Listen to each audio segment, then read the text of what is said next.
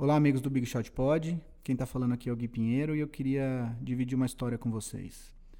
Nesse último fim de semana, eu fui para o interior para uma festa de família do meu pai, é, onde juntam todos os irmãos do meu avô, com seus filhos, netos, bisnetos. Tem alguns eh, integrantes da família que já estão com quase 100 anos e é uma festa que sempre me faz pensar muito sobre a passagem do tempo.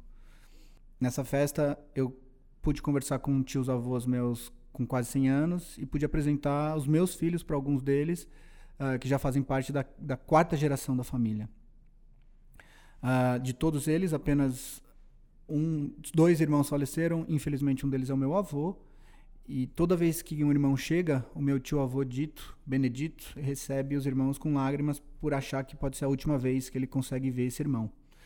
É, essa festa é uma festa que me conecta muito com o meu passado, que me faz pensar sobre o, o tempo e etc. É, hoje, com 36 anos, uh, eu não me considero velho, mas a gente começa a ter cada vez mais essa sensação do tempo, do peso do tempo que já passou. E eu estava na estrada, é, justamente pensando sobre a passagem do tempo, pensando nessa festa, quando eu cometi a imprudência de olhar uma notificação do meu celular e quando eu olhei na tela estava escrito Kobe Bryant morreu.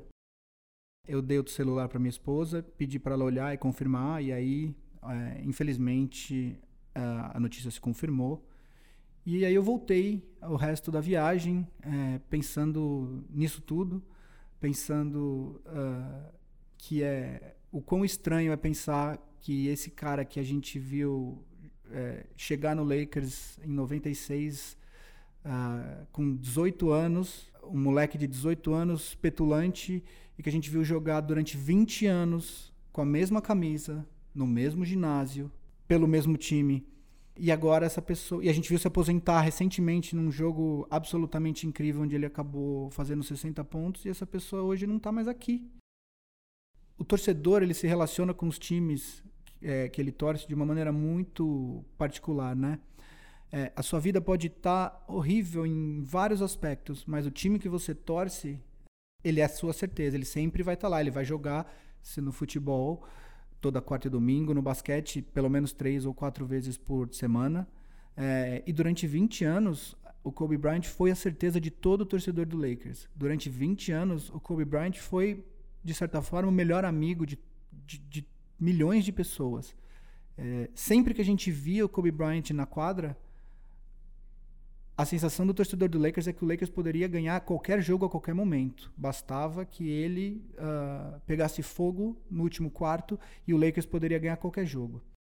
O Kobe Bryant nunca foi um atleta perfeito. É, ele brigou com muita gente, ele brigou com a, com, com a maioria dos grandes parceiros dele. Ele brigou com o Shaq, ele brigou com o Phil Jackson, ele chegou até a brigar com o Paul Gasol.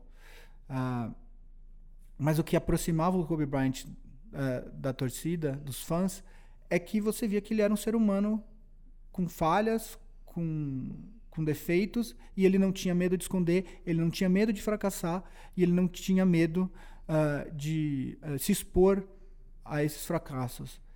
pelo contrário, ele chegou na liga falando que queria superar o Jordan, o que obviamente era de uma petulância absurda, mas embora ele não tenha feito isso, ele chegou bem perto. Ele chegou é, bem perto de, de ser um, um, um, um, jogador como foi Michael Jordan. Ele ganhou cinco títulos, ele ganhou duas medalhas de ouro nas Olimpíadas, ele ganhou um prêmio de MVP, uh, ah, acho que dois MVPs das finais. Enfim, ele foi um cara que fracassou na frente de todo mundo e teve sucesso na frente de todo mundo. Além disso, existe uma outra experiência que é de você ver um jogador que foi draftado pelo seu time é, evoluir e chegar até onde Kobe Bryant chegou. Pouquíssimas franquias, pouquíssimos torcedores têm a chance de ver é, um jogador chegar é, cru na NBA e se desenvolver até virar uma estrela, é, e, durante muitos anos, inclusive, talvez a maior estrela da liga. É, o torcedor do Lakers foi muito sortudo nesse sentido. A gente teve a chance de, a gente não, mas muitas pessoas tiveram a chance de ver o Magic Johnson passar por isso. Depois a gente conseguiu ver o Kobe Bryant passar por isso. Uh, eu não sou um cara de, de, me emocionar com mortes de pessoas famosas, com mortes de atletas, mas com Kobe Bryant, eu confesso que nos últimos dois dias eu chorei algumas vezes. É, eu só havia chorado com morte de atletas com Ayrton Senna e com o Sócrates. O Senna, eu tinha 11 anos quando ele morreu, eu era uma criança, ele era um dos maiores ídolos do país, acho que faz todo sentido. O Sócrates, é, na minha opinião, o maior jogador da história do, do Corinthians, muito mais pelo que ele representou fora do campo do que pelo que ele foi, e ele foi gênio dentro do campo. É, mas eu chorei, eu não vi o Sócrates jogar. Eu chorei muito mais pelo que ele representa para o corintiano, para o corintianismo, do que pelo jogador em si. O Kobe Bryant era uma exceção, ele é diferente desses dois. O Kobe Bryant eu vi jogar. O Kobe Bryant foram noites e noites e noites e noites, uh, dormindo às três e meia da manhã para ver o Lakers jogar, para ver o Kobe Bryant jogar. É muito surreal que eu consigo me lembrar como se fosse ontem uh, o, o, último jogo, a despedida dele da liga. O, o announcer, ele, no jogo contra o Utah Jazz, que foi o jogo que ele fez 60 pontos, o announcer uh, ele, fala, ele anuncia todos os jogadores do Lakers e aí quando ele vai chamar o Kobe Bryant ele fala for the final time e aí o Kobe Bryant entra é, e aí foi aquele jogo incrível de 60 pontos morreu o maior jogador da história do Lakers. Ele pode não ter sido melhor a gente pode discutir se ele era melhor que o Kareem Abdul-Jabbar. Ele pode ser a gente pode discutir se ele era melhor que o Magic Johnson mas ele foi o maior ele foi o mais importante. Durante 20 anos uh, a gente sabia que o Kobe Bryant ia estar lá todas as noites. Fazia muito tempo que eu não sentia um, uma dor tão grande com a, a, perda de um atleta, enfim, de um time. Uh, eu acho que, pelo que a gente vê na internet, a torcida do Lakers está absolutamente sem chão. Ele morreu aos 41 anos. Não era, assim, nunca na história da NBA um, uma super estrela morreu tão cedo. Uh, alguns jornalistas, inclusive, falam que possivelmente foi o dia mais triste da história da NBA. O jogo do Lakers contra o Clippers nessa terça-feira, para quem está ouvindo, enfim, né, é, vai ser terça-feira é, foi adiado. Não tem homenagem suficiente para honrar o que, o que o Kobe Bryant representa para a história do Lakers. É, esse é só um depoimento de como eu me relacionava com Lakers e com Kobe Bryant. Eu falo que sempre é, isso é comum à maioria dos torcedores da minha geração. O Magic Johnson trouxe a gente para o Lakers, mas quem fez a gente ser fanático foi o Kobe Bryant é, durante esses últimos 20 anos que ele jogou com o Lakers. É, eu estou muito chateado, mas enfim. Eu só queria deixar uma homenagem para ele. Acho que é isso. Esse é o Big Shot Pod. To the free throw line on the fall away for the lead. Yes! Three seconds to play. Pocket seven. Bryant leads, falling away, puts it in. And the Lakers take a one-point lead with 7.3 remaining. Kobe gave up the dribble. Kobe, the long three. Yes! The best finisher in the game has just done it again. For the win, Kobe going up over Bell, fall away. Yes! Yes! At the buzzer, he does it. Was there ever a doubt? Kobe wins it for the Lakers. Kobe will get it for the win. Got it! Did it! He is hard to believe. No, he's not. Amazing again at the Pois é, Big Shooters. Não era assim que a gente gostaria de começar esse programa, mas coisas acontecem, né? A vida, como o próprio Kobe falou um tempo atrás, a vida é curta, a gente tem que aproveitar o máximo dela, o quanto. O, o, o como a gente pode, o quanto a gente pode.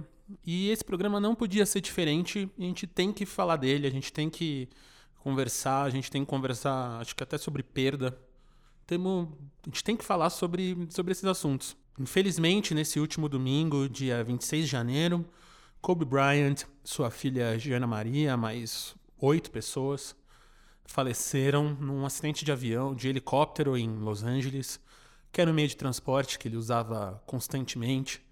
Até apareceu por que ele usava né, o, o tanto o helicóptero que era exatamente para ele não ficar longe das filhas, que era para ele poder ter uma vida familiar, porque Los Angeles, assim como São Paulo, Rio de Janeiro, são cidades que têm trânsito, né, muito forte, e ele preferia usar o helicóptero para ganhar tempo e poder pegar a filha na escola, ver o treino das meninas e tal. E foi exatamente isso que aconteceu. Domingo ele estava indo para um jogo com a filha, com mais duas famílias, né? Então, um, um, um, técnico, a esposa e a filha, e uma técnica e a filha indo para um jogo do, do time dele e infelizmente o helicóptero bateu, caiu. E não, não há nada mais a ser feito a não ser lembrar esse homem. É, com, como o Gui falou, com todos os defeitos, todos os acertos, mas acima de tudo, um grande atleta. E que estava fazendo muitas coisas, não só pelo basquete masculino, e nessa. É, Para quem viu o, o, filme dele, né, o Oscar, então ele é um. Além de ser um atleta, ele é um ganhador de Oscar com, com o curta dele, o Love for Basketball. Dear Basketball. Dear Basketball que ele tinha uma relação uma, uma, relação quase de amor e ódio no fim da carreira com, com basquete, né? Então ele escreveu essa carta de amor falando: não vou olhar mais para você, valeu por tudo, aqui acaba. Só que a filha dele, né, a Giana, que morreu com ele, infelizmente aos 13 anos, fez ele amar de novo esse esporte. Então aqui eu não sou pai, mas os meninos aqui são. Ele levava ela para os jogos, treinava, tinha o Mamba Academy lá, a academia dele então, por causa da filha, ele teve que rever esse amor, essa, é, essa relação, né? Com, com o esporte, com o basquete. E ele estava virando esse homem, então estava tava apoiando a WNBA, que é uma coisa que a gente tem que falar muito aqui. Gente, é um esporte muito dominado por homens. Nós somos três homens aqui em volta dessa mesa, vocês aí ouvindo. 99% da galera que ouve o Big Shot Pod é homem. E o Kobe estava na WNBA, estava indo ver os jogos, estava indo nas Olimpíadas, estava apoiando na academia dele. E que fique esse legado, né? Acima de tudo, que fique esse legado, não só do que ele fez pelo Lakers, mas o que ele poderia fazer, o que a Giana poderia fazer pelo basquete feminino. Vavo, como é que tá sendo para você perder um, um ídolo desse? Você até que, por helicóptero também, né? O Internacional é, perdeu. Tem um, tem um exemplo muito parecido, cara. Até acho que foi, foi, foi. Nem foi tão citado, eu acho que talvez nem fosse o caso. Mas teve um exemplo muito parecido ali em 2014. É, 2014 foi um pouquinho antes da Copa começar. O Fernandão, eu sou torcedor do Inter, tem vários torcedores do Inter aqui escutando. Uh, o Fernandão sofreu um acidente muito parecido. Ele estava no interior de Goiás, se não me engano. Ele era ele de é Goiás, goiano, né? né? Começou jogando no Goiás. E ele, enfim, tinha fazendas e tudo mais. Estava junto com amigos ou parceiros dele nesse, no helicóptero. Caiu o helicóptero do Fernandão, morreram quatro pessoas, se não me engano, no acidente dele. Inclusive, ele, no acidente, ele não morreu na hora, né, o Fernandão. Ele, ele, ele foi resgatado vivo, mas morreu um pouco depois. E é um exemplo muito parecido, um cara que constru, que é talvez uh, uma da um, a, a, cara da, da, da franquia. Um dos maiores ídolos cara, do, de um time. Um dos maiores ídolos do time, o maior ídolo recente, no Jovem, recém-aposentado ele que estava começando uma, uma carreira de comentarista, né? Ele tinha feito um jogo pelo Sport TV. Ele tinha sido contratado para comentar a Copa do Mundo. Ele tinha feito, acho que, um jogo do Campeonato Brasileiro uh, eh, para eh, treinar, entre aspas, para ver como é que era. E ele ia comentar a Copa do Mundo. Ele é um cara muito inteligente, muito esclarecido, obviamente. E acabou falecendo também. Para a torcida do Inter foi tipo um baque, cara. Eu lembro que foi algum dia de manhã que eu tava indo pegar um voo e, e aí no grupo de amigos da escola alguém mandou. Galera, acho, deu notícia aqui que o Fernandão morreu. Eu, Como assim o Fernandão morreu? Como é que um cara desses morre, tá ligado? É, os caras. Vê até hoje, ah, sei lá. É, a, a e, pergunta é essa: como que um cara desses é, morre? Tipo, encontro no Beira Rio dos grandes da história. Aí tá lá, tá o Falcão, tá o. Enfim, tá, tá o Figueiredo, tá os maiores jogadores da história. Os caras da década de 50 do rolo compressor estão tudo lá. E aí tu imaginar, eu me lembro de pensar isso no momento, eu falei, pô, era um cara que ia, entre aspas, desfrutar de tudo que ele construiu até o final da vida, ia, ia viver como um ídolo pro resto da vida e o cara morre. Alguns, ele, ele já tinha che chegado a trabalhar no Inter, foi treinador por um período muito curto, como assumiu uma bucha ali, é, né? uma bronca muito. Ali. E aí ele tinha, tinha até jogado no, no, Goiás e no São Paulo. Aí ele aposentou, treinou o Inter por um período e estava afastado do futebol e ia começar a trabalhar como comentarista. E é bizarro pensar que um cara. meu, e, e, nessas horas, meu, a, eu, eu, penso nos filhos, cara. É a parte que, que, me, que me derruba é essa, velho. O Fernandão, no caso, tinha, tinha um menino e uma menina. Imaginar a esposa sem o marido, porque é uma família que é toda que é construída, né? E, inclusive o filho dele, ele, ele, ele joga nas categorias de base do Inter, assinou contrato, acho que tá nos juniors. E, e, no caso do Kobe Bryant, a mesma coisa, cara. Eu a hora que fala da. A hora que veio a notícia da filha, velho, ali eu fiquei, pá.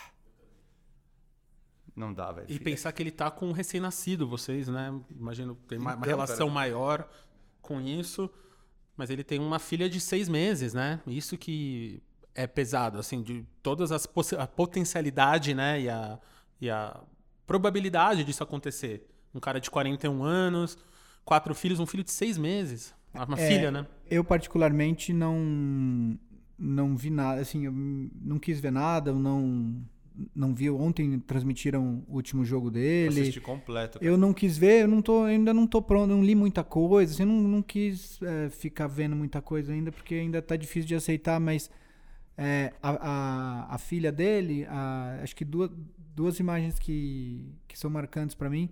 A primeira é a filha dele comemorando o título de 2009 ou 2010. Na transmissão, eu, eu só Ela tá, ele tá no colo dela e ela tá apertando a bochecha dele. Ela era pequenininha, apertando a bochecha dele no colo dele, né? E a outra é essa recente, a, a, a Diana. ele- o Kobe Bryant deu uma entrevista recente pro Jimmy Kimmel. f- o Jimmy Kimmel pergunta da Diana e aí ele fala assim: é, as pessoas chegam pra mim e falam que eu tenho que ter um menino pra carregar meu legado no basquete e tal. E a Diana, quando ela tá do meu lado, ela fala: não, não, não, não. Isso é comigo, deixa comigo. E ela. e tem algumas montagens que estão circulando aí na internet de lances parecidos dos dois, mordendo o uniforme, como ele fazia e tal. É, e tem a, a imagem dela recentemente num jogo contra o Atlanta Hawks. Ela gostava muito do Trae Young. E, e aí ele explicando para ensinando para ela, tipo, o que que tá, tipo, explicando para ela, né, por que que tal jogador fez isso e tal, não sei o que. Essa imagem é recente, inclusive, ah, é óbvio que ainda o Lakers, eu acho que até corretamente nem se manifestou muito ainda, ele só, só soltou ontem um comunicado de que o jogo contra o Clippers hoje seria cancelado, porque não tem manifestação à altura do Lakers que vá. é, é, eu acho que quando o time for se manifestar, tem que ser já com todo o plano de o que, que a gente vai fazer. Não, é, não pode ser só um comunicado, sabe? Então, é, o ponto é, ainda tem, voltando só ao que eu estava falando, tem muita gente, alguns jornalistas cogitando que na frente do Staples Center tem uma, uma estátua do Shaq é, enterrando, tem uma estátua do Jerry West, no- que é o logo da NBA, tem uma estátua do Magic Johnson, c- trazendo o time no fast break, da época do Showtime, tem uma estátua do Kareem Abdul-Jabbar, eh, com Skyhook, e estão cogitando que a estátua do Kobe Bryant seja justamente ele sentado ao lado da filha, até para ter essa homenagem à filha. Enfim, isso vai ser mais para frente, enfim, mas é, é- eu acho que o Kobe Bryant, ele, de novo, ele não é um atleta, nunca foi perfeito. Ele tem um caso sério que aconteceu é, em Denver, onde ele foi acusado de estupro.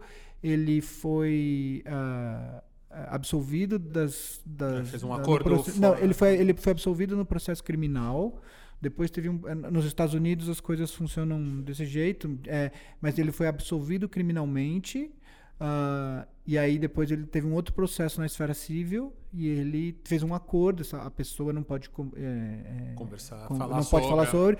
Ele, ele fez um pedido de desculpas. Ele falou que ele achou que era sexo consensual. Enfim, a gente ninguém tá aqui para para falar que ele era perfeito, mas eu acho que é, nos últimos anos, o Marcelo falou, ele usava o helicóptero porque ele não ele achava inadmissível ele perder é, coisas das filhas dele por conta de, do, do trânsito de LA, por conta de outros compromissos. Então foi aí que o pessoal até chamava de Kobe Chopper, que era o helicóptero dele. Então, acho que a imagem muito dele, assim, desde que ele parou de jogar, ele, ele, ele manteve uma distância muito saudável do basquete é, e ele estava se tornando. é, o pessoal estava falando que ele estava se tornando quase que o novo Jack Nicholson do Lakers, que quando ele estava lá sentado do lado era um jogo especial, assim. Então, ele foi ver recentemente o Luka Doncic, até teve um momento que é, é legal que a filha dele vai tirar uma foto com o Luka Doncic, a Diana, e, e você vê que ela tá absolutamente é, idolatrando a figura do jogador. E é engraçado, porque sendo filha de quem ela é, você até es- esperaria que ela não se, se alterasse muito estar na presença de um. E aí quem tira a foto é o próprio Kobe Bryant, fazendo o pai, né? Quer dizer, então, ia ser muito legal, até porque eu acho que é isso, assim, a, a morte da filha dela e das outras pessoas não pode ser ignorada. É evidente que você não vai fazer uma estátua para as outras pessoas, mas principalmente da filha, por conta dessa imagem tão recente dos dois nos no, no jogos do Lakers, seria legal se tivesse. E aí você pode colocar, de repente, ele com uma camisa que ele jogou metade da carreira com o número 8, metade da carreira com o número 24 de repente você coloca ela com uma camisa e ele com outra, enfim, eu acho que seria legal de alguma forma honrar é, também a morte da filha dele.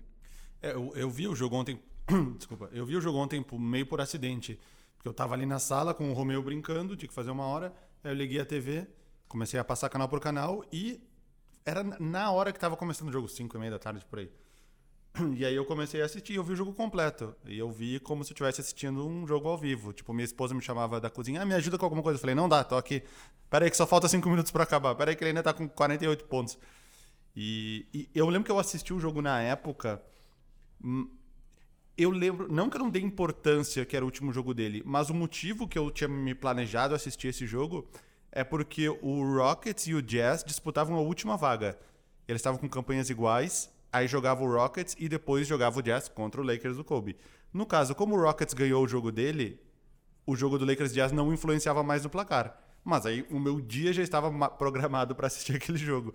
E mais por causa disso eu acabei assistindo o jogo completo. Porque eu não achava que ia ser. Ninguém achava que ia ser um, uma performance dessas. Ah, jogo de despedida. Vai jogar ali uns 20 e poucos minutos. Não vale nada para nenhum dos times. O Lakers tinha a pior campanha da história da franquia naquele ano. Então agora que já aconteceu, a gente sabe que foi um baita de um jogo, mas na época, tipo, tá, último jogo do Kobe, não era tão importante assim assistir o jogo, eu assisti mais pela circunstância. E aí ontem vendo, putz, legal pra caramba, cara. Primeiro quarto ele começou começou errando, errando os primeiros cinco arremessos, assim. Eu, eu acho que em algum momento ele tava 3 de 17 de 3 pontos, assim. De, tipo... é, então, ele começou errando os primeiros, os primeiros cinco arremessos. Aí no final do primeiro quarto ele embalou, aí ele descansou um pouco, voltou. E foi realmente no final do jogo, ali nos últimos minutos, que ele aí ele não errou nenhuma.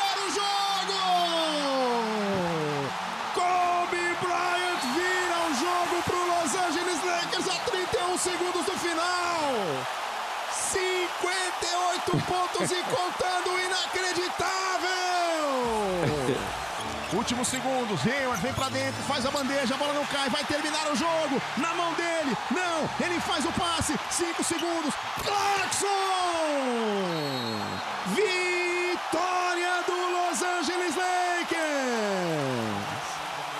Jogo de 60 pontos, a despedida mágica para Kobe Bryant. Sendo abraçado pelos seus companheiros, sendo abraçado por quase 20 mil pessoas no Staples Center e a distância por milhões de pessoas ao redor do mundo que dizem em uma só voz: Thank you, Kobe Bryant. Tem uma uma coisa que soltaram na internet esses dias, e aí eu vou entrar nisso para falar de uma outra coisa. É, quando ele tem dois lances livres para bater no final do jogo, ele estava com 58 pontos. E aí ele tem esses dois lances livres e ele bate o primeiro e faz. E aí isso era uma coisa que ninguém falou na época. É, e eu vi só recentemente mesmo o Mike Tirico, que é um narrador americano, falando quando ele vai bater o segundo lance livre, ele estava com 59 pontos, o Gordon Hayward, na época atleta do Utah Jazz, ele invade o garrafão e ele faz isso de propósito, que era para o Kobe Bryant, caso ele errasse o segundo lance livre, ter a chance de fazer 60 pontos. E aí, é, falando do Gordon Hayward e aí abrindo para os outros jogadores, é muito. O Bill Simmons foi o primeiro podcast que que que saiu depois da morte do Kobe Bryant. Ele gravou 30 minutos, ele estava se preparando para Sundance, e aí ele estava em Utah, e aí ele grava com Chris Ryan, que, que também é do The Ringer, e o, e o Bill Simmons é de Boston, torcedor fanático do Boston Celtics, maior rival do Lakers, e sempre, enfim, torceu a vida inteira contra o Kobe Bryant, fez muitas piadas. Ele, ele, brinca que na final em 2010 que o Lakers bate o Celtics, o Kobe Bryant quase que atrapalha o time porque ele tem uma noite de 6 para 24 e e, enfim. É, e o Kobe Bryant, quando ele fez o livro dele, o Book of Basketball, que agora virou um podcast também, ele fala que, embora ele visse vários defeitos no Kobe Bryant, ele começou, quando ele começa a conversar com jogadores, ele basicamente é o jogador favorito de todos os jogadores. Assim, todo, todo- é, é a, a piada de ele é o jogador favorito do seu jogador favorito, sabe? É, e aí ele começa a ver o respeito e a reverência que, que todos os jogadores tinham ah, e têm é, pelo Kobe Bryant. E, então, assim, com todos os defeitos dele, é, é é- é impressionante como todo mundo respeita ele. Ah, cita uma outra passagem interessante da carreira dele, foi a Olimpíada em 2012, onde ele já não era mais o, melhor jogador do time, o LeBron estava no alto dos poderes dele. O LeBron faz uma Olimpíada ah, absurda, é, é, até a final, e quando o bicho pega contra a Espanha, no último período, eles correm pro Kobe. É o Kobe que, que é o cara do que, que, que, que, ganha o jogo para a seleção americana. E aí a segunda medalha de ouro dele, né? Não, então, é- que você falou ficou muito claro domingo, quando você vê as imagens dos jogadores, né? Então você vê desde o LeBron, quando ele descobre no aeroporto, né, que tem uma câmera lá filmando ele, quando falam pra ele, ele começa a chorar no meio da, do desembarque, quanto os jogos que não foram cancelados, né, no domingo. E aí você vê a galera no banco, os times, todo mundo super emocionado, porque no final a galera que tá jogando hoje é uma galera, uma média, vamos, vamos lá colocar, de 20 anos, de 20, sabe, de 20, 22, De né? 20 a 30 e 30 pouquinhos. e poucos né? anos, então a galera que real começou a provavelmente a gostar de basquete no auge do Kobe, né? Então quando viu o Kobe foi quando estava começando a jogar na escolinha ou, ou na escola ou, ou na rua. Então o Kobe ele é o Pelé, o Neymar, esses caras que você olha, né, pro futebol que você olha e fala eu quero ser esse cara. Muitos jogadores, inclusive o André Fury, no, no- ele fez um- uma gravação, mas isso eu já tinha visto em alguns jogadores americanos. Muitos jogadores se referindo ao Kobe como o Michael Jordan de quem não viu o Michael Jordan. Exatamente. O Kobe Bryant cresceu vendo o Michael Jordan. Esses, esses caras que estão hoje na NBA, eles cresceram vendo o Kobe Bryant, porque eles não viram o Michael Jordan. Exato. Então, você vê como é um cara que é querido, um cara que não importa o time, até essa coisa dos 60 pontos, você vê que ele brigou com o ca- durante a carreira, só que ele faz 60 pontos porque ele apostou com o Shaq, né? O Shaq apostou com ele que ele não conseguiria fazer 50 pontos no último jogo. Então, você E o Shaq tava lá. E o Shaq tava lá, tem no É, tem vários, né? É, tem- eu, eu vou dizer que eu nem lembrava disso dos jogadores lá. Ontem na transmissão assistindo, É, quando acaba, vários, vários, jogadores, é. pelo menos uns 15, 20 jogadores que jogaram junto com ele ao longo da carreira. ah, não só os principais, tipo o Shaq tava, tipo o Ronnie Turieff, tava o DJ Benga, tava, entendeu? Sasha Tipo, Vujacic. O Vujacic tinha vários jogadores Sim. que jogaram com ele, o, o, o Ron Artest, né? O World Peace. Enfim, vários jogadores de vários momentos da carreira dele estavam lá e tu via ele abraçando todo mundo. E... É, porque no final, acho que essa a, a Mamba mentality dele, acho que vem muito disso, né? De é impossível você chegar num nível como esse cara chegou e ser um cara 100% gente fina. Porque você tem que treinar muito, você tem que dedicar seu tempo, é dor física, é dor mental, é um time inteiro nas suas costas, é muita grana, né? É tipo, é Nike, é empresa. Então não tem como você ser 100% gente fina. Então você vai brigar, porque se um- alguém do seu time tiver um pouco abaixo que você, é você que tá sendo, né? Que tá, tá, tá caindo em você direto. Mas ao mesmo tempo, você via que vai- tinha essas horas que ele devia ser um cara incrível, como você vê nas entrevistas, como você vê na, nos livros dele, como você vê no, no filme. Então, dentro de quadra, n- é na hora de performar, era super sério. Né? Você via claramente, assim, tipo, eu tenho esse foco, eu tô machucado, eu vou treinar.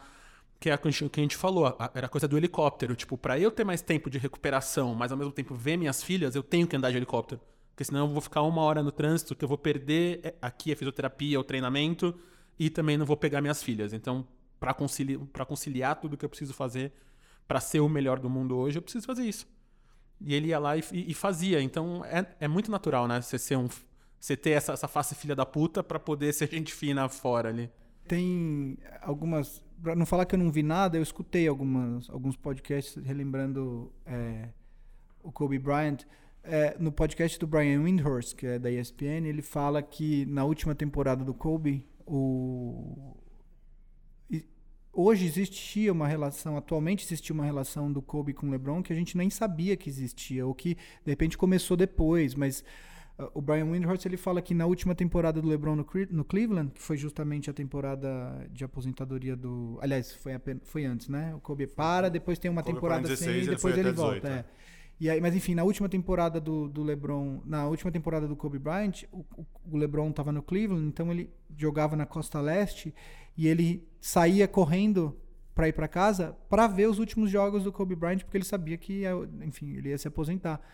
É, e aí, falando a respeito desse negócio da Mamba Mentality que o, que o Marcel puxou, tem, eu acho que até uma coisa que a gente pode, que acho que é legal de lembrar é que eu vou falar pra você que na história da NBA nunca nenhum atleta trabalhou tão duro quanto Kobe Bryant. Pode ter trabalhado igual, mas mais duro que ele. É, é, ele, é- ele era talentosíssimo, mas, mas eu acho que a característica principal dele era justamente isso. Assim, o, o Jay, Jay Williams, que é um, hoje comentarista da ESPN, ele foi a segunda escolha do draft, eu não lembro exatamente quando, mas ele, ele teve a carreira interrompida por um acidente de moto ele jogava pelo Chicago Bulls e acabou não jogando mais. E hoje ele é, é comentarista da, da ESPN, etc. E ele ele contou uma história, foi uma das primeiras coisas que eu vi logo depois da notícia, que ia ter um jogo entre Lakers e Bulls, acredito que em Los Angeles. E aí ele fala eu vou chegar mais cedo no ginásio hoje para para trabalhar, pra- enfim, para dar uma suada, etc e tal. Então ele chega às 3 horas da tarde no ginásio e o Kobe Bryant já tá tipo ensopado de suor no ginásio. E aí o Jay Williams olha e fala: "Beleza, eu vou lá e tal, eu vou fazer meu, meu workout aqui e tal". E aí ele fica lá uma hora e meia fazendo o workout dele e o Kobe lá, o Kobe lá. Aí ele acaba e aí ele senta lá, tipo conversando e tal, e o Kobe trabalhando, trabalhando, trabalhando, trabalhando e tal. E aí ele vai parar tipo, mais de uma hora depois que o Jay Williams já tinha parado. E aí eles e ainda, iam- e ainda iam jogar à noite. O Lakers ganha o jogo, Kobe Bryant faz 40, mi- 40 pontos. Aí ele vai conversar com Kobe Bryant e no final do jogo e tal, ele fala assim, cara, eu preciso te perguntar, como que você fez um workout de 3, 4 horas à tarde e vem aqui e aí ele vira e fala assim: Eu só tava no ginásio na hora que você chegou porque eu fiquei sabendo que você ia. E eu precisava mostrar pra você que não importa o quão duro você trabalhe, eu tô sempre disposto a trabalhar mais do que você. E aí o Jay Williams ficou com uma cara e falou assim: Não é pessoal. Você me inspira a ser melhor. Eu só precisava mostrar pra você que eu sempre vou trabalhar mais, mais duro que você. E eu acho que isso é quase uma psicopatia, né? Mas mostra muito a, a questão do trabalho. Ele cobrava. é, existem várias histórias de várias temporadas do Lakers onde ele esculacha outros jogadores do próprio Lakers por achar que os caras não estão trabalhando tão duro, por achar que os caras não são tão talentosos, por achar que eles não têm condição. É, durante alguns anos, dura, é, durante ele jogou 20 anos no Lakers, mas não foi é, sempre as mil maravilhas. Ele, ex- existia um momento ali que ele pediu para ser trocado e acabou não acontecendo, que foi justamente entre os, os times com o Shaquille O'Neal e depois o, o Paul Gasol. É, porque ele exigia que todo mundo estivesse nesse eh, eh, nível de dedicação quase psicopata que ele é quase tinha religiosa, né? com, com o basquete. É, ele era famoso por acordar às 5 horas da manhã, para às 5 horas da manhã já estar em quadra durante a, durante a off-season, durante onde eh, seriam as férias dele. Ele sempre foi famoso por esse tipo de coisa. É ele que começou com esse negócio, até o James Harden fez isso outro dia, que é quando você tem um jogo ruim, você volta pro ginásio imediatamente após passar coletivo e tal, para, enfim, corrigir alguma coisa, etc e tal. Hoje em dia é até e o Kobe Bryant, por ser um cara muito é, focado em storytelling, que ele falava que era uma paixão dele tão grande quanto o basquete, foi por isso que ele foi fazer o que ele foi fazer depois que ele se aposentou. Que ele tinha produtora, né? Exato. É, ele sabia usar essas coisas. É óbvio que por trás de. Quando acaba um jogo, você não precisa ir pro ginásio onde tá todos os jornalistas ali para arremessar. Você podia ir para um. Ele tinha uma quadra em casa, ele podia fazer isso na casa dele. Existe, obviamente, um storytelling por voltar para a quadra onde tá todo mundo vendo. Mas o fato é que ele tinha esse, esse patamar de dedicação absurdo e ele exigia que todo mundo que trabalhasse ao redor dele também estivesse nesse nível, né? E tem uma coisa que eu queria trazer também, que é aqui no Brasil, como a gente sempre fala, a gente tem essa síndrome de vira-lata que a gente não é bom, que a gente não tem esses caras e tal. Mas tem uma ligação da história dele que pouca gente sabe, que é que o pai dele jogou muito tempo na Itália e ele criança, né, morava com o pai lá. Então ele era um cara que falava muitas línguas, né? E principalmente italiano e tal. Tem até uma entrevista ótima dele com o, com o Conan O'Brien, que ele fala que ele, que ele xingava as pessoas muito em italiano, assim, e sorrindo pra, pessoa, para ele pôr para fora, mas a pessoa não percebeu o que ele tava falando, sabe? E tal, no meio do jogo. Mas só que o ídolo dele crescendo, que foi um cara que trocou muito com ele, foi o nosso Oscar Schmidt. Então, da mesma maneira que ele queria jogar igual o Oscar, que ele falava, cara, como é que esse cara acerta 20, 20 arremessos seguidos num jogo? Porque a gente esquece que o Oscar ele, ele é um dos grandes do basquete e que, na época que ele jogava na Itália, ele, quiçá, era o melhor jogador da liga italiana, quiçá da Europa inteira. Então, o Kobe criança, ele via o Oscar e falava, eu quero ser igual esse cara. E ele chamava ele de La Bomba, se não me engano, que era o apelido que ele dava pro Oscar. E aí agora, depois que ele cresceu, ele estava escrevendo um livro com o Paulo Coelho. Que era um negócio que eu fiquei muito impressionado de saber. Paulo Coelho falou que apagou o livro. Então, é, que eles estavam que eles estavam escrevendo um livro juntos. Para criança. Pra, é, para criança, que já era que já era o segundo, né? O terceiro livro do é, Kobe para criança. Ele tem uma série é, de livros que acho que só saiu um, que era um livro eu, eu não li, tá? Eu vou chutar, mas era na linha do Harry Potter, assim, é. uma coisa meio mágica, com o moleque negro como Sim. protagonista. É, e aí acho que esse. Não sei se o livro era na mesma série, mas ele estava escrevendo um livro escrevendo com, Paulo, com Paulo Coelho. Então você via que a gente tinha. Ele podia ser o melhor do mundo, mas a gente tinha essa ligação. E que a gente tem que lembrar disso também. Porque a gente só fala dos gringos, mas, cara, Nenê, Oscar, a gente tem muito cara foda. E esses caras inspiraram talvez esses, alguns dos grandes que estão aí hoje, né? Como que é. E tem outra coisa que eu acho que a gente tem que falar também, que o Vavo trouxe quando ele falou do Fernandão, que é essa sensação que a gente está sentindo. Por quê? Como a gente já falou aqui no podcast, vocês sabem, eu falo muito de saúde mental, tenho lá o projeto, eu estou. É, e a gente tem. E a, e a gente aqui fala muito com gente famosa, né? O Vavo tem a banda dele, tá sempre em festival encontrando gente famosa. Eu e o Gui viemos no cinema, então cinema comercial, publicidade, sempre conhecendo esses caras que são bigger than life, que fala em inglês, né? Tipo, maiores que a vida, assim, essas pessoas gigantes. E a gente perde muito a conexão que são pessoas de verdade, né? Então, o Vavo usou a expressão de como é que um cara desse morre, quando ele falou do, do, do Fernandão.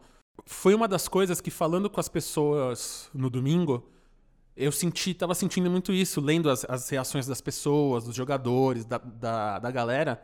Era, mano, como é que o nosso ídolo morre? Como é que essa pessoa morre? Porque você não está acostumado a vê-lo como uma pessoa, você não está acostumado a vê-lo a vê-lo normal, um cara que tem fome, que vai no banheiro, que, né, que tem a filha dele, que troca fralda, que está malhando, que está sentindo dor numa é numa é, é fisioterapia. Até na construção da narrativa, você até sabe uma coisa ou outra, mas você não está lá. Você não está vendo esse dia a dia. Com rede social, você até sabe mais um pouco, mas é super. Ainda mais essas pessoas, né? Muito famosas, tem todo um time que fica criando a narrativa da pessoa, o que coloca, o que não coloca. Mas acho que é uma coisa muito importante da gente colocar que são pessoas, né? E pessoas morrem. O Gui citou antes que nunca, nunca uma superestrela da NBA morreu tão cedo. Eu vou te dizer que mais, mais de uma vez eu já pensei assim: caramba, cara, o Will Chamberlain morreu cedo, né, cara? Ele podia estar até agora aí, porque o Bill Russell ele é um embaixador da NBA. Ele, enfim, ele tem uma conta no Twitter super seguida, ele se pronuncia sempre, vai nos jogos. Eu confesso que eu não sei a idade dele eh, de cabeça. E eu sempre pensava, pô, Will Chamberlain foi um cara que, que jogou junto com ele, que foram, dentro de quadras, foram, foram os maiores rivais, mas que tinham uma amizade muito forte. E a gente pode ver em vários vídeos pós, depois da, das, das carreiras deles, deles sendo amigos e dando entrevistas juntos. O Will Chamberlain morreu em 99 com 63 anos de idade. E o cara que morreu com 63 anos, na minha cabeça, eu já falava, pô, o cara morreu cedo pra caramba. Só dois MVPs até hoje, desde do, do, do da NBA, é, depois do, do, merger, só dois MVPs morreram até hoje. Ele e o Moses Malone. Moses Malone morreu uns dois 60 anos. É, Então, e, então 20 anos mais velho que o Kobe. Exato. É, o que, o que pega na, na morte do Kobe Bryant é que ele estava jogando até outro dia e ele tinha 41 anos, né? E aí, obviamente, tem o fato da filha dele estar junto que torna tudo ainda mais trágico, mas realmente não é algo que, que a gente. A gente não espera, né? É, é, é, é clichê, mas não é natural, né? Quer dizer, não era pra ser É, agora. o, o próprio Shaquille O'Neal, se não me engano, deu uma entrevista falando que ele esperava, sei lá quantos anos mais velho que o Kobe ele é, mas ele falava, cara, eu esperava o Kobe tá falando da minha morte, tá dando, tá falando o que eu tô falando sobre ele, eu esperava que ele estivesse falando sobre mim quando eu morresse. E aí, porque é natural, sou mais velho, tenho que morrer antes, né? Não é, ainda mais nessas causas, ainda mais indo, né, tipo num domingo de manhã indo, indo pro jogo da filha e tal. Mas o que eu queria falar é, para você que tá aí do outro lado, é uma coisa que eu- eu- a gente viu muito nos tweets, no nosso grupo do, do All Stars, foi essa sensação de dor, essa sensação de tristeza, essa sensação de, de não acreditar, de quase um vazio, né, que o Gui, como o Gui falou aqui. E acho é importante a gente estar falando. A gente está falando sobre coisas difíceis, como a gente está falando aqui, a gente está se apoiando. Então, no grupo do All Stars, a gente ficou o domingo inteiro trocando mensagem, trocando post, um falando com o outro que estava sentindo. E como, a gente, e como eu já falei aqui, a gente como homem é muito difícil a gente sentir coisas. Então, a gente sente, mas a gente não põe pra fora. E talvez essa é uma possibilidade, né, um- uma potencialidade da gente começar a fazer, que não seja a gente falar. Então, como o Gui falou, ele é um cara que não põe muito pra fora a emoção, mas é, é impossível. Vocês não estão vendo aqui, mas todo mundo com olho vermelho, quase é, ma- é marejado, falando com o cara. Eu que nem sou um cara comecei a ver basquete de verdade por causa do programa, então um ano e meio atrás. Tô aqui emocionado pelo tamanho do Kobe. Era, era impossível você não saber quem era o Kobe Bryant, né? E, e pelas condições e tal. Então, Pra gente não ficar só na parte triste do rolê, eu queria perguntar pro Vavo é, alguma passagem da carreira do Kobe que você gosta, ou enfim, ou um grande momento, qual que, qual que você classifica o maior momento da carreira dele? Enfim, o que- que- alguma passagem, o que, que você acha legal de falar sobre o Kobe, assim, alguma coisa que ilustra bem quem era ele? É, eu acabei dando ah, uma rememorada na carreira inteira dele, porque eu, eu obviamente, um chacalaca do canal no YouTube, eu falei, ah, vou fazer um vídeo, um vídeo positivo, sem focar na tragédia, mas focando na parte, na parte positiva. Eu, eu fiz um roteiro de um vídeo que eu gravei, eu não lancei, não editei, mas eu, eu fiz o roteiro e gravei. Ah, falando da carreira dele. No início eu falo, putz, eh, galera, eh, acredito que todo mundo esteja triste, mas eu queria fazer um vídeo de homenagem a ele e eu fiz um roteiro da carreira dele, começando falando do high school, falei do pai dele, que foi- o pai do Kobe é o, se chama Joe Bryant. Joe Jellybean Bryant. É, ele foi um tem, um. tem um. Tem um highlight dele com a mãe enterrada que é super famosa, né? Que ele vem pelo lado assim e dá uma, dá uma cravada. O, o pai dele jogou oito anos na, na NBA.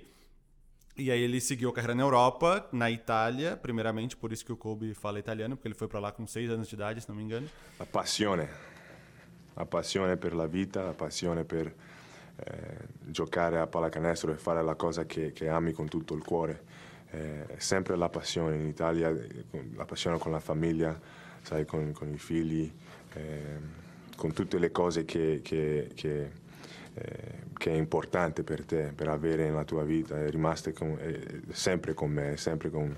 L'Italia avrà sempre un, un- un posto nel mio cuore. E aí eu falei, eh, falei da carreira dele na Lower Marion High School, que é uma high school que ficou conhecida mundialmente por causa dele. E aí contei a história do draft de 96, que ele que ele se inspirou no, no Kevin Garnett, que tinha feito o mesmo no ano anterior, né? Essa, história de jogadores draftarem, se- serem draftados di- direto da high school nessa era moderna. A gente tem alguns exemplos mais antigos, mas nessa era moderna ali, começou com o Kevin Garnett em 95 e foi até 2004 ou 2005, É. quando, quando foi proibido.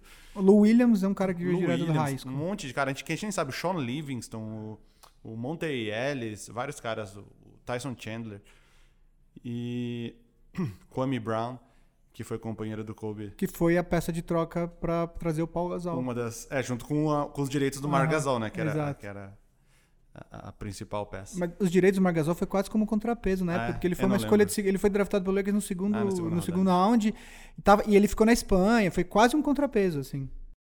Enfim, e aí E aí eu, eu lembro porque eu, eu comecei a acompanhar, acompanhar a NBA no início dos anos 90. A, a, época que eu comecei a me aprofundar mais na NBA, acho que foi ali pela temporada 94, 95, mais ou menos, porque. Uh, primeiro que começaram a chegar muitas revistas importadas, pelo menos lá em Porto Alegre, talvez aqui em São Paulo já, já viesse desde antes. Eram as revistas importadas que vinha, que era a Slam, que era uh, algumas outras, e os cards. Os cards eram os uma cards. fonte de informação muito grande. E eu lembro, eu não sei se eu tenho guardado, eu devo ter, porque eu tenho uma caixa com todos os cards e não cheguei a olhar. Mas eu tinha o card do Kobe Rookie. Porque na, nas temporadas, acho que 94, 95, 95, 96, até 96, 97, eu ainda comprava uh, vários cards. E eu lembro do card do, do, do, do Kobe Rookie, que, é, um, que é, é, bem um close na cara dele, assim, bem gurizão, com a camisa do Lakers. Kobe que foi draftar a escolha do Kobe, acho que vale até contar isso aí para quem não sabe. O, o Kobe, ele fez uns ele decidiu que ia direto para NBA, seguindo os passos do Kevin Garnett no ano anterior. E aí ele fez um, um, um, um treinamento com ex-jogadores do Lakers, tipo Michael Cooper, alguns jogadores que estavam aposentados há menos tempo. E aí os, os Lakers viram ele jogar e falaram, pô, esse é o cara para a franquia. Só que os Lakers no draft de 96 não tinham uma escolha alta no draft. Então eles propuseram para o Charlotte Hornets, que tinha a 13 terceira escolha, Ó, a gente te dá o Vlad Divac, que era o pivô do Lakers, pivô titular do Lakers, um, jogador bom, por essa 13 terceira escolha. E aí o, os Hornets aceitaram, só que eles não falaram quem os Hornets tinham que escolher. E eles só falaram para os Hornets um pouquinho antes da hora da escolha. Ó, a gente quer que vocês escolhem esse jogador aqui, Kobe Bryant. E aí foi uma escolha sobre encomenda dos Lakers, tanto que a primeira foto do Kobe é com o boné do Charlotte Hornets. Que acontece até hoje. Na, sim, as sim. trocas que acontecem no dia do draft, quem faz a escolha é o time original, original. da escolha e depois manda o jogador pro. With the 13th pick in the 1996 NBA draft, the Charlotte Hornets select Kobe Bryant from Lower Merion High School in Pennsylvania. É, eu tenho algumas. É é, esse time de. O Kobe Bryant é um cara que. que. Como eu disse, ele faz o um negócio do. Fra ele, ele teve muitos fracassos e muitas. Muitos, é, muitos fracassos públicos e muitos sucessos também publicamente.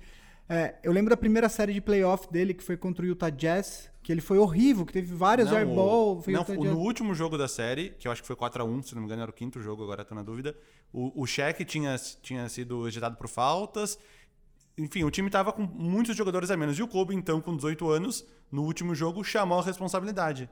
Se não me engano, ele deu quatro airballs seguidos nas últimas quatro tentativas dele. Ou três ou quatro, Exato. agora está na dúvida. Que, mas com 18 anos. Embora as, algumas pessoas tenham condenado na época, mentalmente já viram que, opa, esse cara aqui não fugiu na hora. Porque depois de errar três airballs, imagina tu fazer um quarto, um quarto arremesso. Exato. Entendeu? É um tipo de mentalidade diferente do, do, da época. Um jogador que errou três airballs não vai arremessar a quarta, ainda mais tendo 18 anos de idade e estando jogando possivelmente o último jogo de playoffs do time na temporada. Tem algumas coisas assim, você Tem no YouTube, isso dá pra procurar. Tem. Procura lá, airball, Kobe, aí vamos ver se é três ou quatro, agora não lembro. Tem, tem, algumas passagens só que eu, que eu vou citar rapidamente, porque são coisas que eu lembro vividamente na minha, na minha memória. É, a primeira foi uh, as finais de 2000 contra o Pacers. O Kobe ele teve uma série absolutamente irregular. Ele teve, teve jogo, teve jogo que ele saiu machucado. Acho que no terceiro jogo ele nem jogou. E aí no jogo 6, que foi o jogo que, que, que, que onde o Lakers garante o título, o Lakers ganha uh, de 116 a 111 e ele faz 26 pontos numa final. Ele tinha, em 2000, ele tinha 22 anos. É, ele começa com 18, em 96, 22 anos. Quer dizer, muito novo, né? É, obviamente, todo mundo fala do jogo dele, dos 81 pontos contra o Toronto Raptors, mas tem um jogo que eu acho mais sensacional do 62. que 62 pontos em 3 quartos. Eu acho mais sensacional que o de 81 pontos, que foi contra o Dallas, porque naquele jogo é, o Lakers é, não foram 62 pontos é, porque ele quis fazer. O Lakers absolutamente precisava que ele fizesse tudo aquilo, assim. Eu acho que foi um jogo muito mais sensacional. I don't believe it. Incredible. 95, 61. Add to his career. Okay. 62 for Kobe. I take it back. He is good, but he has more than Dallas has. Kobe threw three. Obviamente que tem, eu acho que a final contra o, Celtics, o Kobe Bryant, ele precisava, depois de ter perdido em 2008, para além da dele como grande figura do Los Angeles Lakers, ele precisava disso. Ele precisava dessa vitória contra o Celtics. Eu acho que todo Lake, o grande Laker tem que ter isso, né? Então, assim, essa vitória em finais contra o Boston Celtics algo só é, ajuda a, a, E aí, enfim, tem o lance... E ele não foi... a- em, em termos de... É que esse jogo teve um placar muito baixo, né? Se não me engano, foi 83 a 79. E ele teve um aproveitamento, que eu lembro que foi de 25% nesse 6 de jogo. 24. 6 de 24. 6 de 24. Mesmo assim, ele foi o cestinho do jogo com 20... É, é. O 3, último quarto dele foi 24 incrível. pontos. Ele, ele quase perdeu o jogo sozinho nos três primeiros quartos, mas no último quarto dele foi incrível. E aí tem, o- tem o lance dos, dos dois lances livres com o tendão de Aquiles rompido, né? Era uma, foi a temporada ah, do Dwight 12, Howard. 13. Foi a 12, temporada do 13. Dwight Howard, né? A Isso. primeira, né? É, o Lakers capengando para chegar nos playoffs, o Lakers estava perdendo por dois pontos, o Kobe Bryant rompe o tendão de Aquiles, ele bate os dois lances livres, converte os dois lances livres, e aí ele sai, e aí obviamente que a temporada dele terminou ali, mas assim, não é qualquer jogador, para vocês terem uma ideia, tendão de Aquiles é a lesão que o Kevin Durant, vocês devem saber, teve na- nas finais contra o Raptors do ano passado. O Dwight, Dwight Powell teve agora, né? E agora o Dwight Powell. E, ah, e acho que para terminar, os 60 pontos, né? Contra o Utah Jazz, que é absolutamente é, sensacional para um jogador com um corpo basicamente moído pelos 20 anos na liga, conseguir, é, por mais que ele não tenha tido um aproveitamento, por mais que muita gente tenha contribuído, até os próprios jogadores do Utah Não, ele Jazz. chutou 22 de 50, que nem é tão ruim, 44%. Não é ruim, não é ruim. Mas eu acho que é incrível, assim, ele ter ido, saído com esse jogo. E aí, assim, eu acho que pra terminar, é, uma das coisas que eu vi é uma entrevista dele é, falando. É incrível como, como tem umas coisas que parece que a pessoa sabe, né? Quer dizer, ele dando uma entrevista e ele falando por que, que ele ia tão forte, por que, que ele fazia as coisas com tanto afinco, com tanta dedicação. E ele fala, cara, a vida é curta, aproveita, sabe? Tipo, deu errado, levanta e vai, sabe? Mas assim, vai fazer as coisas, sabe? E sob esse ponto de vista, quase que faz sentido, que não faz, mas assim, quase faz sentido que ele tenha vivido tão intensamente esses 41 anos que ele esteve por aqui, Have sabe? time.